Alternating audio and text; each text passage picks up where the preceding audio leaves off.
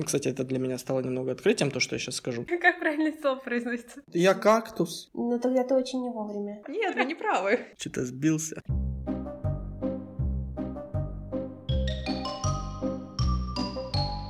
Привет, привет, привет! Это подкаст «Космически умозрительно» от библиотечного центра общения «Современник». С вами я, Женя. Сегодня я буду рассказывать вам об ароматах и о том, из чего они получаются. Класс, Женя, ты справился с задачей идеально. Меня зовут Полина. Мой голос немного сегодня видоизменен, но надеюсь, что это не страшно. Я буду рассказывать вам про искусство через призму растений. И в гостях у нас... Женя, хочешь сказать, кто у нас в гостях? У нас в гостях Ника. Да. Все, что я знаю о ней, это то, что у нее есть классный желтый худи. Это правда. Вообще Ника абсолютно универсальная работница. Она работает и со взрослыми, и с детьми. И у нее, мне кажется, самые золотые руки, потому что она может делать все. Она что-то плетет из бисера, что-то вышивает, что-то вяжет, что-то мастерит, что-то коллажирует. Да, спасибо, Поля. Всем привет. Жене тоже можно спасибо сказать За желтый худи. за желтый худи. Хорошо. Спасибо, Поля, спасибо, Женя, за комплименты. Всем привет. Ну что, кажется, мы можем начинать. Напомню, что у нас все еще есть наши монеты. На одной стороне написано мое имя, на другой стороне имя Жени. Сейчас Ника виртуозно подкинет эту монету. Ура! Ура! Наконец-то!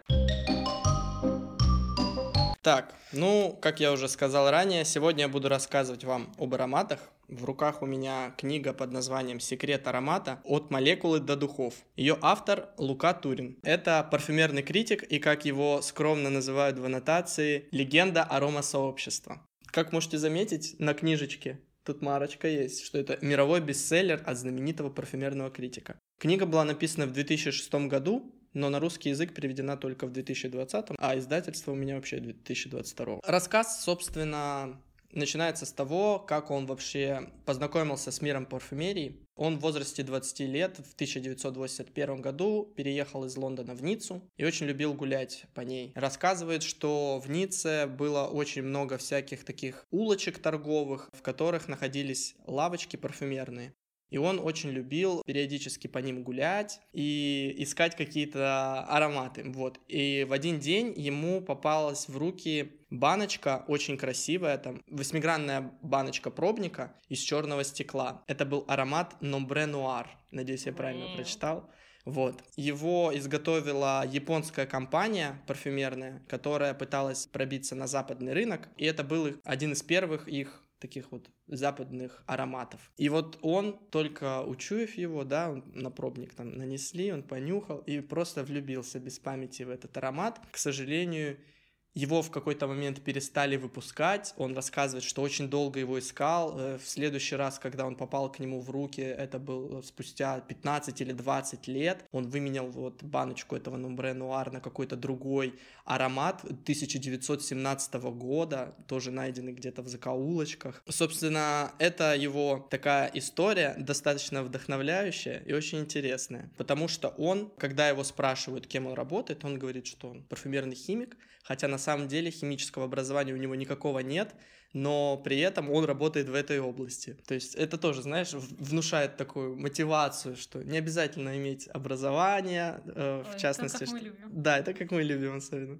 Далее он, собственно, рассказывает нам о том, как ароматы вообще функционируют, как функционируют запахи. Самая большая загадка запаха в том, что человечество до сих пор до конца не понимает, как мы их воспринимаем, анализируем и все в этом духе. То есть уже известно, как мы эти запахи улавливаем. Запахи представляют собой молекулы, состоящие из атомов, которые имеют свойства улетучиваться, да, и в воздухе они постоянно присутствуют. Там же всегда, когда описывают какой-то аромат, говорят верхние ноты, средние ноты. Да, Нижние это ноты. порядок того, как молекулы улетучиваются, потому что некоторые молекулы имеют более сильные связи и поэтому дольше остаются прикрепленными к какой-либо поверхности. Ты меня на самом деле уже там глубоко вдаль э, отправляешь, потому что я хотел про это рассказать, но давай сейчас поговорим. То, что ты вот, допустим, в магазин парфюмерии пришла, на пробник напшикала, понюхала, можешь положить себе этот пробничек в карман, понюхать там через 10 минут, через несколько часов, на следующий день, через месяц, и каждый раз ты будешь чувствовать новый аромат, он будет пахнуть по-другому, именно из-за того, что какая-то часть молекул уже улетучилась, и остаются другие, которые более сильные, и ты начинаешь чувствовать именно их. Эти люди гении, конечно. Да, ну, в общем, про ароматы. Как над ними работают? Про это тоже рассказывается. Вообще ароматы начали изучать еще в античные времена, начали интересоваться философы, что это вообще такое, что оно из себя представляет. И на самом деле у них уже было какое-то правильное представление того, чем это является. В античные времена наличие запахов свидетельствовало о существовании атомов, то есть мельчайших каких-то частиц, которые мы с вами не видим, но они существуют. Но стоит отметить, что не во всем были правы, потому что философы вот эти считали, что существует там атом розы, и он имеет округлую форму, то есть там приятно пахнет. А запах горчицы, атом горчицы, то он такой заостренный. Но это, соответственно, неправильно. Как, собственно, они создаются? Лука рассказывает, что существует шесть крупных парфюмерных фирм. Кстати, это для меня стало немного открытием, то, что я сейчас скажу. В общем, у этих шести фирм карт-бланш. Только они имеют право создавать новые ароматы, а все остальные фирмы поменьше просто смешивают те, которые выставляют вот эти крупные компании на продажу. То есть, грубо говоря, как лизинг в музыке. Я на самом деле не знал. Вот. И все эти крупные фирмы мне не знакомы, я их себе выписал. Давайте я вам зачитаю, может, вы их знаете. Out Done, IFF, Quest, Sunrise, и Такасага. Вообще ни о чем не говорит. Вот и мне тоже ни о чем. Интересно, на какую компанию работает похититель, Похититель аромата? аромата. Да. Он сидит на вершине пирамиды и раздает этим компаниям. Да, возможно, как знаешь, три слона, а он черепаха. Да, да, да, да. В общем, Лука, он работает не в такой крупной компании, у него компания поменьше, соответственно, она просто копирует запахи. И он рассказывает о том, что представляет из себя место рабочего парфюмера, стол парфюмера. У него слева баночки с пробниками, которые только-только-только вышли э, на продажу, на рынок попали. Они их анализируют, и пытаются понять, что входит в их состав, какие, собственно, там молекулы. Вот. Затем у них распечатки масс-спектрометрических и газохроматографических анализов, которые подготавливают химики-аналитики. Справа у них у парфюмеров лоток уже с новым сырьем для того, чтобы мешать между собой и пытаться получить такие же похожие ароматы. И на самом деле постоянно появляются новые ароматы. Лука рассказывает, что в 2003 году еженедельно появлялось 8 новых ароматов парфюмерных. Естественно, большинство из них друг на друга похожи, и создается огромное количество, бесконечное копий, которые устаревают и, соответственно, сразу же от них избавляются, то есть перестают выпускать. Грубо говоря, это как старые версии. Но это я, кстати, подумала тоже, что похоже на музыку, но в музыке, правда, 7 нот, и так или иначе ты все равно повторишь когда-нибудь то, что существовало, ты про это мог и не знать. Ну да, но здесь они, Да. собственно, знают. А, Конечно. Вот почему до сих пор тетки в метро пахнут духами Красная Москва. И, кстати, вот про то, что вы говорите, вот бабки, да, с Новой Москвой. Они на самом деле, вот эти все духи считаются раритетными. И за такие баночки некоторые коллекционеры готовы отвалить кучу денежек. Но получается, что все равно из-за того, что прошло уже тысячи миллионов лет, запах видоизменился же, да? Ну, то есть... Смотря в каком состоянии, собственно, эти Ну, духи. условия Ну да, могут измениться, а могут быть и нет. Может, могут не сильно точнее. Рассказывает также интересные... Разрушает мифы, вот Лука. Один из таких крупнейших мифов, что запахи способны вызывать воспоминания. Во-первых, Это миф. это миф. Вы что, а феномен Пруста как же? Писал о том, что когда он э, чувствовал где-то запах печенья Мадлен, по-моему, этот запах переносил его в детство. Ну, и... Ладно, я помню, ты рассказывала про это на Вот, и когда ты говорила уже про это, и, ну, когда ты встречаешь какой-то знакомый запах, он что-то там будоражит в твоем мозге и вызывает воспоминания. Было у вас такое, нет? Конечно, было. Ты шнюхаешь что-то из детства.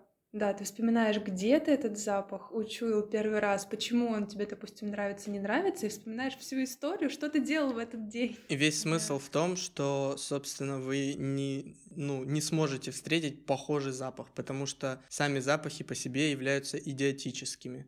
То есть от латинского слова идиот уникальный. Соответственно, каждый запах имеет свою собственную уникальную молекулярную строение. Вы либо встречаете точно такое же, допустим, имею в виду, если духи, если говорим, вот он приводит в пример Лука бабушкин парфюм. Ваша бабушка, там 40 лет назад вы были у нее в гостях и чуяли этот аромат. То есть вы либо попадаете в точку и тот же самый аромат, что очень-очень маловероятно, потому что как я уже сказал, все эти ароматы очень часто ликвидируются из-за повторов. Либо, ну, промахиваетесь. И очень часто, соответственно, такие ситуации, что вы просто встречаете похожие. Еще такой интересный факт про то, как запахи влияют на сексуальность, что вот, допустим... Это прав э, афродизиак. Видите, как я подкована в этом. Как правильно слово произносится? Афродизиак. Вот, да, про них. Ну, он про афродизиак... Про афродизиаки не говорил, но рассказывал про то, что вот, во-первых, почему тогда мужские ароматы так ужасно пахнут. Да, ужасно, ты считаешь? Ну, сейчас, может быть, и получше. Ну, разве вы не помните, какие ароматы были у ваших отцов? Мне нравилось, я не знаю, кому-то не нравилось. Даже сейчас в области косметологии, да, если можно так сказать. Просто вспомните... Я помню ужасные ароматы от одноклассников, например, вот этот вот акс-эффект, да? Вот я как раз хотел сказать. Я, знаешь, хочу сказать про то, что аромат, не знаю, даже от Зелински и аромат акс-эффект, все таки это немножко разные этажи. Ценовой категории? Да как бы как будто бы разные этажи парфюмерного дома. Я на это надеюсь, что это да. разные парфюмерные разные дома. люди вообще да. этим занимаются. Ну, в общем, весь смысл в том, что, собственно, эти запахи никак не влияют на сексуальность, и в том плане, что нет вот этого завлечения ароматами противоположного пола. Зато какая сила внушения. Да, сила внушения, вот, собственно, здесь. Еще, кстати, вот про такую профессию рассказал, называется флейворист. Вы знаете, кто это такие? Ну, чисто если от английского флейва вкус. Ну, не, не туда, на самом деле. В общем, есть парфюмеры, которые создают новые запахи, а флейвористы пытаются скопировать запах. То есть они как художники, которые срисовывают. Ну, в общем, у них вот батлы постоянные, что парфюмеры критикуют тех, говорят, ой, да, они ничего нового создать не могут, они только копируют. А флейвористы говорят, ой, да этим вообще какую-то кашу там месяц и говорят, что я что-то новое создал, а сами ничего повторить не могут. Вот, ну, короче, знаешь. Понятно. И те, и те большие профессионалы, потому что и та, и та работа является достаточно сложной. А у них-то есть образец аромат. Да, да, Они да. знают, какой должна в итоге получиться. У них есть молекулярная формула. То есть, да, все анализы ну, вот эти как химические. По инструкции собирать и все. Да, да, да, мы про это еще поговорим, про то, что вот это все как конструктор Лего. Потом рассказывают про такие мифы, что натуральное это не всегда хорошо, а синтетическое не всегда плохо. Есть такой ингредиент синтетический, называется кумарин. Он встречается в природе очень во многих там растениях, вот, в частности в бобах тонко. Первое такая, ну, достаточно очевидная на самом деле мысль. Полученный из органического сырья будет стоить дороже, чем нежели его будем синтезировать искусственно. Uh-huh. Вот. И приводит пример, что кумарин синтетический, он стоит всего 10 евро за килограмм, а абсолют бобов тонко, в которых содержится кумарин, там будет 400 евро за килограмм. То есть в 40 раз дороже это будет. Сколько сильно она тогда отличается? Отличается не сильно. Просто весь смысл в том, что когда люди думают про какие-то химические добавки, синтетику, ну вот искусственное, они всегда думают о том, что это способно вызывать болезни, аллергию и так далее далее. В частности, иногда, конечно, они правы. Синтетика все-таки это что-то новое, да, то, что в природе не существовало или существовали какие-то аналоги. И, соответственно, появляется новый материал, грубо говоря, или новый аромат, и он может вызывать аллергические реакции. Но полностью запрещать его не имеет никакого смысла. Во-первых, потому что встречаются люди, которые точно так же имеют аллергии на натуральные продукты, ну, там, не знаю, на какие-то цветы, да, на пыльцу цветов, там, ландыша грубо говоря. Таким людям, которые там на настоящий ландыш имеют аллергию, им нечего бояться, если будет там, не знаю, порошок с запахом ландыша синтетического. Это не настоящий ландыш, и аллергии не будет. То есть в этом вот, собственно, есть еще и преимущество. И сравнивает Лука с синтовой музыкой, когда музыка только-только начала появляться в электронном виде, да, ну, наверное, слышали синтовую музыку, как она звучит, какой у нее какой звук у нее. Если еще э, пытались слушать там ранние-ранние зачатки, там 60-х, 70-х годов, это, естественно, не то, что сейчас можно услышать, то в те времена людям это все казалось, ну, искусственным, естественно, и чуждым, потому что люди привыкли к абсолютно другим звукам, привыкли к звукам природы, к голосу, такой музыки, мелодичной. А синтовая музыка им казалась чем-то чуждым. И здесь, в принципе, то же самое с э, синтетическими запахами. Они же не могут могут их определить различиями. А, в Подожди, смысле, возможно, когда ты ощущаешь совсем. запах, ты не знаешь, натуральный он или синтетический? Ну а как вот различить? Просто тебе должны сказать, вот здесь натуральное было использовано, здесь По синтетическое. цене, возможно, ты сейчас поймешь. Да. Ну и надо доверять, получается, тому, что пишут на этикетках. Еще, кстати, минус натурального сырья как раз-таки в том, что он пахнет не так, как мы его себе представляем. То есть, если ты попытаешься получить розовое масло, масло розы, оно не будет пахнуть так, как роза. В этом смысл. И если ты захочешь просто получить духи именно с запахом розы, Надо синтезировать. да, весь смысл в этом. Потому что все сырье, которое ты будешь получать из роз, не будет пахнуть так, как роза. Смысл тогда получать вообще сырье из роз, если оно не будет так пахнуть? Но оно все равно нужно в качестве какой-то составляющей конечного аромата в этом смысле. Это очень сложно, но интересно. И в этом, как бы, можно сказать, минус натурального сырья. Потому что, чтобы получить натуральное, ну, ты можешь просто розу понюхать тогда. А вот если тебе хочется, чтобы у тебя духи были с ароматом роз, то тебе придется все-таки воспользоваться синтетикой. Еще он все объясняет вот эту вот нелюбовь к синтетике еще законом сохранения беспокойства.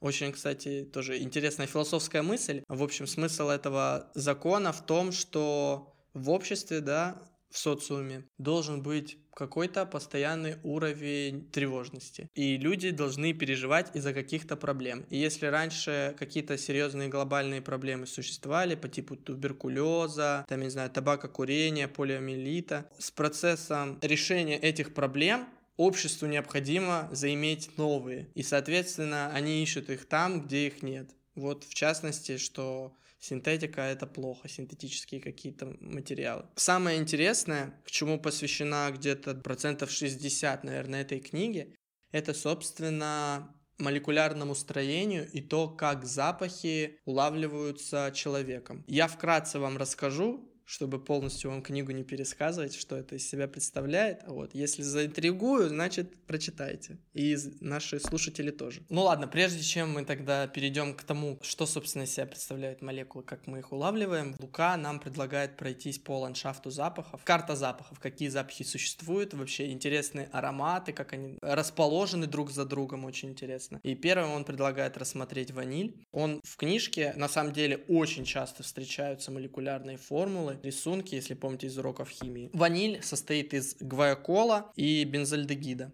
Хорошо. Показывает их формулы, одна формула плюс другая, получается ванилин. Рассматривает в частном порядке, собственно, гвайоколу, что он имеет дымный запах. Это вы можете, кстати, сами примерно догадываться, потому что, ну, нюхали когда-нибудь ваниль прям?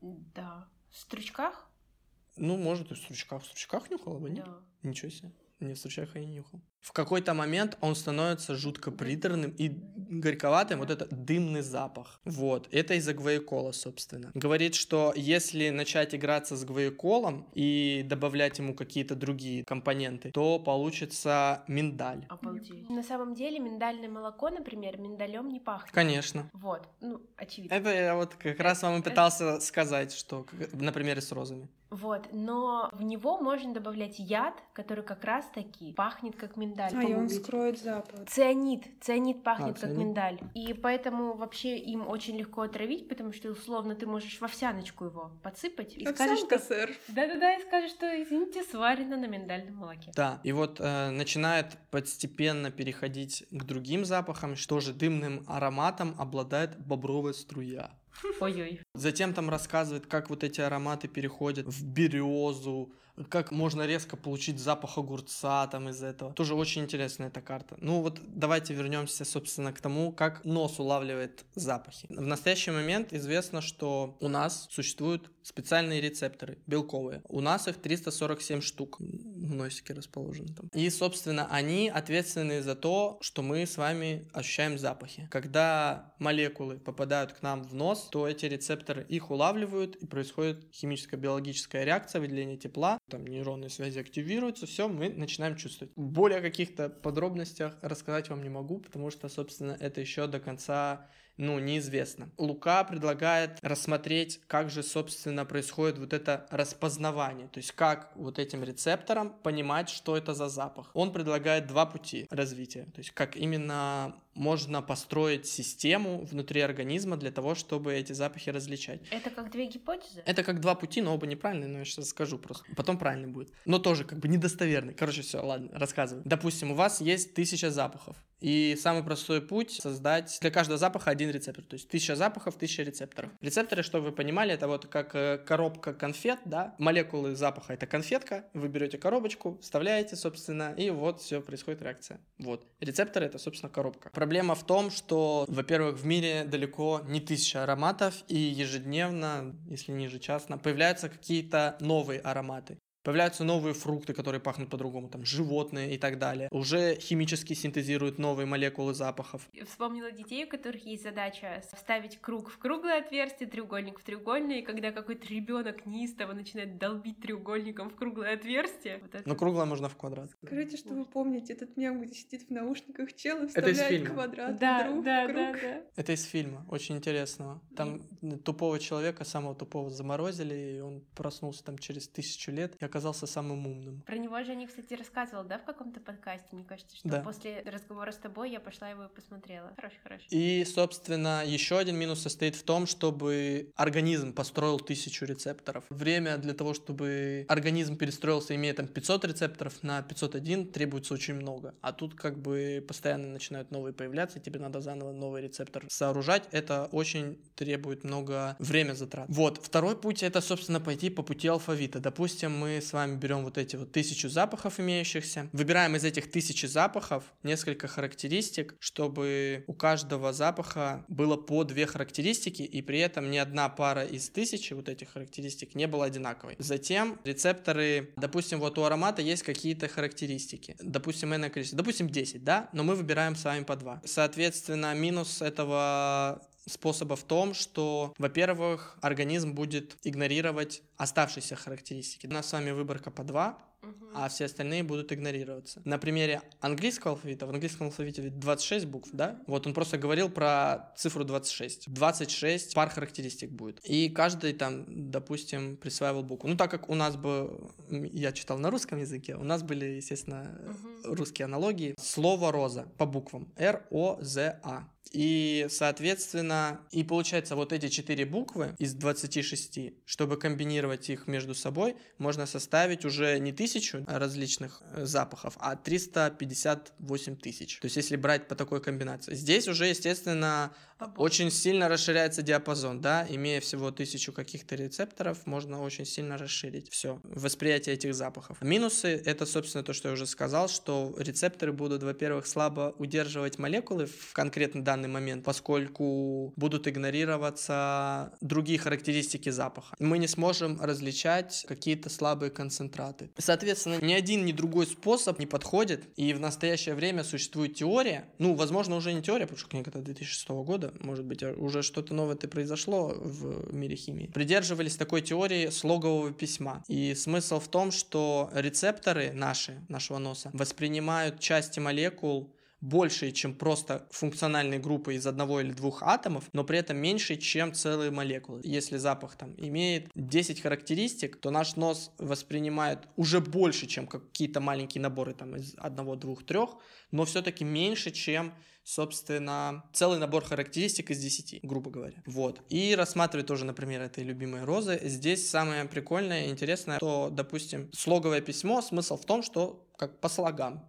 То есть ро, за. Молекула запаха. У нее две характеристики. Ро, за. Первая ро, вторая за. Возникает проблема зеркальности, что вот это ро, за а это азор. Поняли, да? Возникает проблема хиральности, что, допустим, у нас есть рецептор с выемками под левую молекулу. По идее, правая молекула в него не может встать. Соответственно, у вас в голове не могут возникнуть ассоциации. Ну, вы не можете понять, что вот это пахнет как это, что роза равно азор. Но при этом ваш мозг все равно это понимает. То есть весь смысл в том, что как будто рецептор работает как и под левую руку, как и под правую. То есть представьте, что у вас есть перчатка, которую можно и на правую руку надеть, и на левую. Это очень интересно э, становится. Почему мозг понимает, что роза равно азор по запахам и издает такой же запах. На самом деле, я на этом думаю, что закончу. Если вас все это заинтересовало, то в этой книге вы сможете более подробно ознакомиться с работой рецепторов. Если у нас среди наших слушателей есть любители химии, то здесь вы найдете очень много всяких химических соединений, очень много формул, очень много иллюстраций. Также в книге можно прочитать, откуда берутся денежки да, для финансирования парфюмерии. И немного Лука рассказывает про будущее парфюмерии. Сможете его сравнить, собственно, с тем, что сейчас происходит, что у нас будет происходить в будущем. Любопытно. Вот. Да, на этом, думаю, все. Для своего сегодняшнего рассказа я выбрала книжку «Вокруг света за 80 растений» и написал ее Джонатан Дрори. Вообще мне очень все понравилось, честное слово. И чтобы вам также понравилось, как и мне, я сначала задавлю вас авторитетом автора. Если вы не против, у него тут на миллион строк его титулы, я сейчас их зачитаю. Прям в книге были перечислены? Нет, пришлось загуглить, потому что это очень скромный человек, и от этого я люблю его еще больше. Загибайте пальцы. Итак, член Совета послов ВВФ, бывший попечитель Королевских ботанических садов Кью, председатель Рейвенсборского университета в Лондоне, член Лондонского линеевского общества и Лондонского зоологического общества, член Британской академии кино и телевизионных искусств, преподаватель Бристольского университета. В 2006 году возведен в ранг командора Ордена Британской империи Ее Величеством Королевы Елизаветы II. Поражает? Ну, а жить когда? А... Когда, когда он успевает все? Я не знаю. Он такой восхитительный. Вот если эта часть была, как будто бы мы с вами за столом родственников собрались и, не знаю, за каким-нибудь крабовым салатиком хвалимся своими достижениями, теперь мы уйдем в мир, и я позволю своим эмоциям э, выплеснуться наружу. Несмотря на все эти титулы, и благодаря им это какой-то восхитительной иронии, эрудированности и смехов человек. Он э, вместе с этим успевает снимать фильмы для BBC и до сих пор снимает еще небольшие короткометражки для экспедиций по э, исследованию новых семян и новых видов растений. Он периодически сам отправляется в экспедиции, чтобы не просто читать или смотреть на какое-то растение, а видеть его в среде обитания. А еще, кстати, он читал лекции для TED, если вы видели, это собрание умных людей, короткое выступление, это обычно 6-10 минут, раскрывает какую-то тему. И вот я нашла его видео «У каждой пыльцы своя история», для чего мы сохраняем миллиарды семян, и о тех вещах, которые мы считаем, что знаем. Очень интересно рассказывать. Он еще такого миловидного вида, что... Ну, в общем, его выступление на TED очень сильно рекомендую. Давайте возвращаться к книге. Проиллюстрирована она Люсиль Клэр, и это, конечно, отдельная статья, на которую нужно обратить внимание, потому что это какой-то, да, художественный альбом. С какого-то момента стала обращать внимание на посвящение в начале книги. Так вот, эту книгу Джонатан посвящает своей жене и своему сыну и пишет Трейси Джейкобу с любовью за то, что потакаете моему ботаническому занудству. Этой книге тоже было какое-то посвящение какой-то Десси, но я не знаю, кто это. Но ботаническому занудству Джонатана способствовали еще его родители. И мама, и папа рассказывали ему про растения, причем они были невероятно эрудированы, просили его обратить внимание на тактильные ощущения, на плоды, на цвет, на запах. Ну, в общем, буквально на все. А его мама вообще носила с собой в сумочке лупу, э, чтобы можно было рассматривать детали. И вот Джонатан пишет, что тогда он мог получать информацию только где-нибудь во дворе или в ботаническом саду, а сейчас перед ним буквально весь мир, и он так этому счастлив, до сих пор это его так поражает, что это что-то невероятное. Он замечает, что одни растения честные, они хорошо относятся к тем, например, насекомым, которые переносят пыльцу, а другие растения обманывают заманивают к себе и даже едят. Да, это, кстати, тоже есть э, отдельная глава «Плотоядные растения». Вообще он сам пишет, что ему очень сложно избежать сравнений с миром людей. Он признается э, в том, что сам иногда забываюсь и очеловечиваю растения. Ну какой он, да?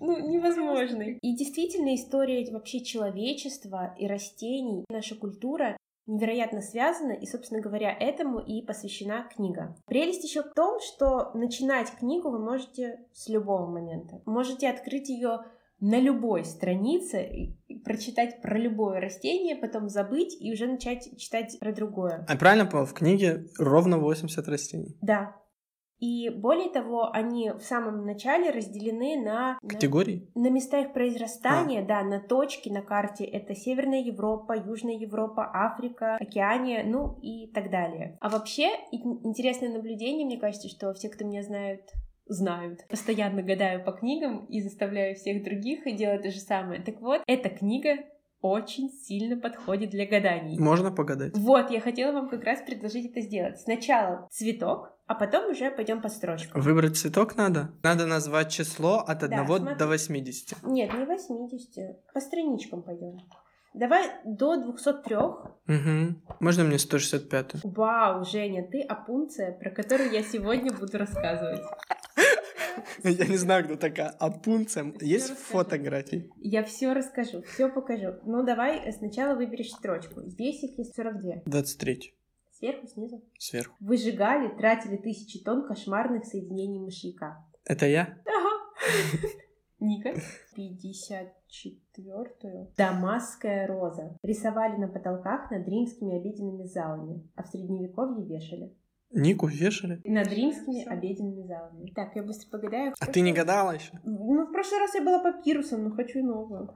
Ну, в принципе, слушайте, друзья, я клещевина. Полина Клещевина. Все логично. Попрошу седьмую снизу. Возделывают в промышленных масштабах преимущественно в Северной Индии. Я говорю, эта книга идеальна. Но теперь, когда Апунция, Дамасская роза и Клещевина самоидентифицировались, давайте поедем дальше. Начать рассказ я хочу, собственно, с Апунции. Я хотела вставить историю о том, что так как я в детстве жила в деревне, и я после школы очень долго шла по полям домой, я играла в цветы. Серьезно, то есть я брала растения вокруг себя, придумывала им имена, всякие истории какие-то, и я серьезно их прям показывала друг с другом, то есть они у меня там Блин, так женились, да, это было очень, не знаю. А ты потом мило. узнавала, что это были за растения? Да, ну не все, но да, я их приносила домой, делала букетики тоже, ты знаете, приносишь маме клочок травы, хотя я хотела стать флористом, потому что мне очень нравилось собирать из полевых цветов букеты, но ты их приносишь, и такая, и куда я это дену? Гербарий. Бабушка рассказывала о том, что это за растение, то есть ей приносишь вот этих вот героев своих сказок. Такая, ну это вот это, это то. Круто. А ты помнишь сейчас? Ну, если ты сейчас видишь какой-то цветок, ты... Не все, но я достаточно много знаю. Очень часто, например, мы с моим парнем, когда ходим, я ему рассказываю про все вокруг, он такой, чего, я не знаю такого. Названия таких. Есть еще просто растения. Они Да, еще, знаете, в деревнях называются же тоже по-своему. Да. Такие А, смешные да. названия иногда бывают.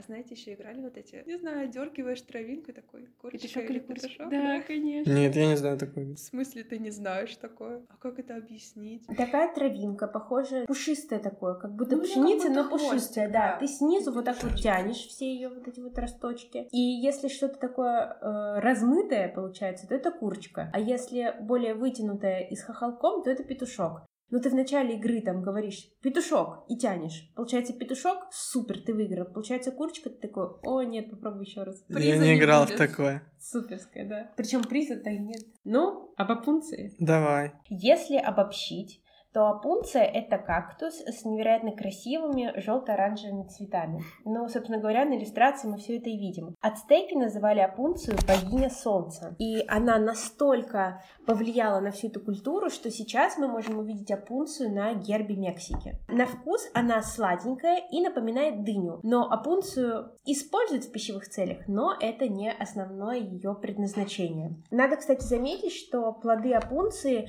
защищены такими пучками очень маленьких и коротких иголок, которые называются глохидии. Достать эти глохидии из э, тела человека очень тяжело. Они как маленькие клещи, как будто бы чем больше ты пытаешься их достать, тем глубже они проникают в кожу, но потом начинается раздражение, вот это все. Ну, в общем, используют опунцию не в качестве еды. В ней живут маленькие червецы мексиканской кошенили. Они питаются ее бесцветным соком, а в телах уже этих маленьких жучков накапливается краситель, ярко-красный и невероятно стойкий. Еще ацтеки заметили, что существует в этих жучках такое вещество, и у них была целая культура по производству и добыче краски. Но, как Женя уже сказал, высокая ценность натурального и низкая ценность синтетического для производства одного килограмма красителя нужно какое-то невероятное количество в миллионах исчисляющихся этих жучков. Ну что очевидно. Но ацтеки о таких проблемах не задумывались. Но суть в том, что все свои ткани они окрашивали в ярко-красный именно благодаря сокам, добытых из этих жучков. Они, конечно, поразили испанцев, когда те в XVI веке пришли в Европе с красным красителем в то время дела обстояли очень сложно, потому что не совсем понимали, из чего его добывать. Никуда не годится это дело. А у ацтеков вот такая вот находочка. Полюбили сразу же этот красный все королевские семьи и мастера-художники эпохи Возрождения — и если вы помните какие-то картины, то чаще всего подкладка плаща была красной. Или у правителей были красные плащи. Это стало символом их богатства и успеха. Кстати, Оливер Кромвель выбрал именно тот самый красный для мундиров английских солдат. А в начале 19 века именно этим красителем окрасили красные полосы американского флага. Mm. Испанцы в тот момент, конечно же, были заинтересованы в том, чтобы как можно дольше сохранить монополию на этот красный и сохранить в секрете вообще, откуда они его получают, чтобы продавать другим подороже, чтобы их секрет никто не узнал. Но, как вы понимаете... Как специи крылышком KFC. Да, да, да, все тайное рано или поздно становится явным. Спустя два столетия примерно, то есть это где-то век 18 в Европе узнали правду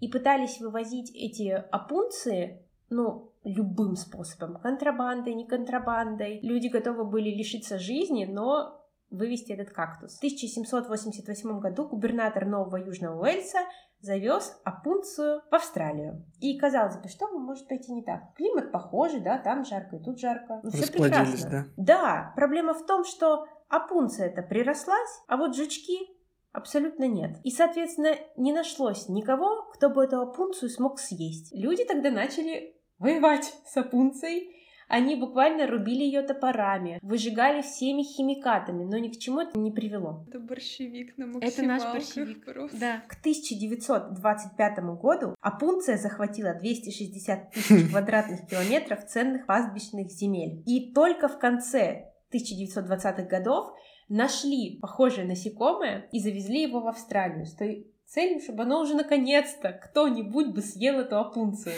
Это бабочка, которая называется огневка кактусовая. И сейчас в маленьком городе Бунарга в Австралии можно найти целый мемориальный холм в честь этой бабочки-спасительницы. Но теперь как бы проблема бабочку-то эту кому уничтожать? Бабочки почти съели всю опунцию и начинают перекидываться на другие регионы и есть другие кактусы. Пока эта проблема вот на этой стадии развития. Что будет дальше, будем смотреть. Это напоминает мне чуть-чуть горянул гром. Это вот э, то, что происходит, когда человек решает э, вмешаться в ход природы, естественный. Ну, конечно же, этот краситель был популярен какое-то время, уже в начале 20 века придумали синтетический аналог, и, собственно говоря, необходимость в нем отпала. Но все равно до сих пор э, этих жучков продолжают перерабатывать в краситель, но используют в основном в пищевых и косметических целях, потому что считают его наиболее безопасным. И наверняка вы даже встречались с красителем из этих жучков, показывать их не буду, выглядят они мерзко. Называется этот краситель кармин, Е120, если что. Он входит в состав ярко-красной помады и всех красных джемов, желе, варений, йогуртов с клубничкой. Угу. Розовый ментос тоже окрашен этими самыми жучками, которые живут в опунции. Прикольно, повсюду повсюду. Второй цветочек, про который я хочу поговорить, вы знаете наверняка. Говорить мы будем о бархатцах. Видели? У меня мама с ними помидоры делала. Офигенно вкусные, серьезно. Очень красивые, такие пышные, какие-то мандариново-оранжевые. Вернемся к нашим ацтекам. Они использовали их для своих магических и ритуальных обрядов. Эта культура, кстати, сохранилась и в современной Мексике. Католические дни всех святых и поминовения усопших, которые отмечают в начале ноября уже, вбирают в себя все верование ацтеков, что умершие возвращаются в наш мир навестить родных и близких. Может быть, вы смотрели мультфильм «Тайна Коко»? Смотрели. Про день всех умерших, когда мальчик решает навестить свою семью, да, помнишь? Так вот, посещая кладбище, мексиканцы берут с собой угощение и еще украшают могилу бархатцами. Чтобы души не заблудились по дороге, они выкладывают для них специальные тропки от э, могил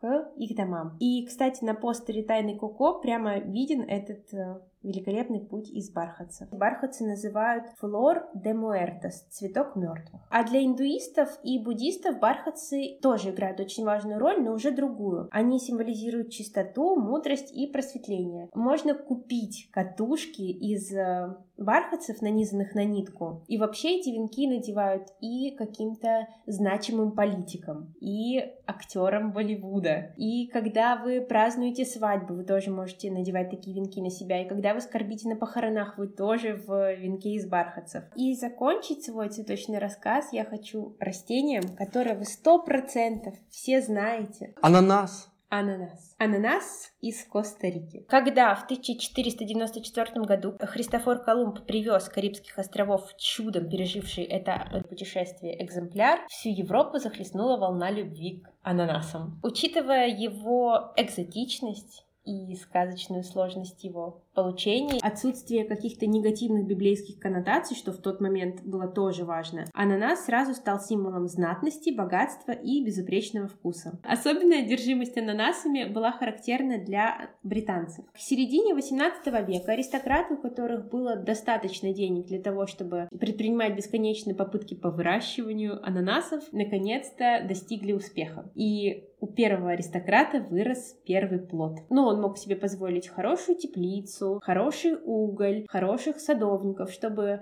э, на британской земле воссоздать атмосферу Коста-Рики. Но, как вы понимаете, из-за того, что требовалось столько усилий, ананасы были дорогие. Жутко дорогие. Поэтому, конечно же, есть их никто не ел. Они использовались просто как украшение, их выставляли на столы, чтобы показать, насколько богат хозяин этого дома. Возникла индустрия аренды ананасов. То есть какой-то домовладелец мог прийти и арендовать ананас, чтобы поставить у себя на приеме, а потом вернуть. Кошмар. И что интересно, помните, как на английском ананас? Pineapple, он стал синонимом непревзойденного. Писатель Джеймс Боуэлл в своем дневнике писал, что Удовольствие от получения письма во время поездки по шотландским гибридам было ананасом тончайшего вкуса. А драматург Ричард Бринсли Шеридан назвал одного из своих героев истинным ананасом учтивости. Это так прекрасно! Что интересно, вы можете, если будете смотреть архитектуру тех времен или обращать внимание на роспись керамики, много где вы увидите ананасы. И, конечно же, рассказать хотелось еще больше про что-то, потому что лично я, когда готовилась, я выписала 12 растений с какими-то причудами, но потом поняла, что это занимает гораздо больше времени, чем я могу собой занять. В этой книге вам расскажут и про букеты шутихи с крапивой, и про то, как Мерлин Монро стала почетной королевой артишока штата Калифорния. Целая глава посвящена корню мандрагоры, но об этом вы узнаете уже прочитав книжку. Ну, от меня, конечно, вообще тысяча восторгов, миллион комплиментов этой книге, и это вторая книга Джонатана Дрори, первая была «Вокруг света за 80 деревьев». Он не делает отсылки по тексту, чтобы не мешать иллюстрациям, не перегружать нас. Он все собирает в конце, и там прямо по блокам выделено. Вот что вам понравилось, вот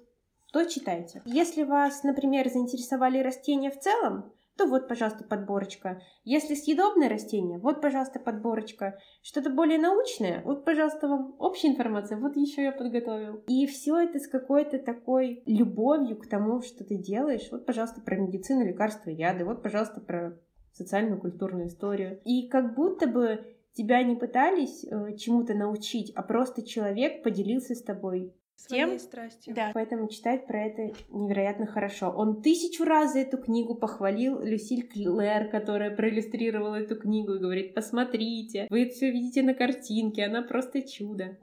Вот. Очень было хорошо, и классно, что нет какой-то одной линии, я просто ехала в метро, там открывала, о, класс, сегодня я там читаю про это, а вот сегодня про это. Вот. Это какой-то необычный опыт, но очень классный.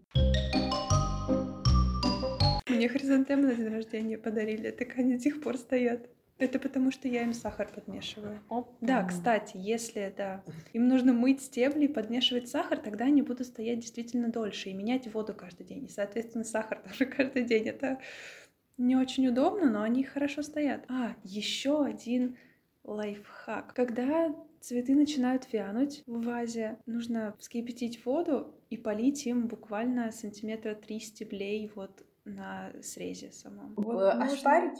Да, ошпарить, либо дать им просто постоять тоже вот на 3 сантиметра примерно, э, ну, не знаю, минуты две, допустим, или около того. А потом это просто срезать. И прийти буквально минут через пять, они у тебя все такие ожившие, красивые стоят, и потом еще тоже долго стоят. Я очень сильно боялась пробовать, потому что думаю, блин, ну ага, сейчас завянет у меня. Это самый полезный совет за весь месяц. Идеально. Ника, спасибо тебе огромное. Ну что ж, сейчас тебе нужно выбрать, какую из наших книг ты бы хотела прочитать. А обе нельзя выбрать? Нет, это было бы слишком просто. Я не знаю, как выбрать, потому что я... Мне и то, и другое нравится. Я человек, который очень хорошо чувствует запахи, я просто, наверное, живу ими. Но я не очень люблю химию. Увы, но растения мне нравятся не меньше. Все растения такие красивые и интересные. Поэтому, наверное, я выберу с растениями, потому что мне не нравится химия. Но если бы там было не так много химии, я бы выбрала ароматы. Ну что, Давайте прощаться, читайте книжки. Слушайте наш подкаст. И помните, что учиться это комически уморительно. Пока! До новых встреч.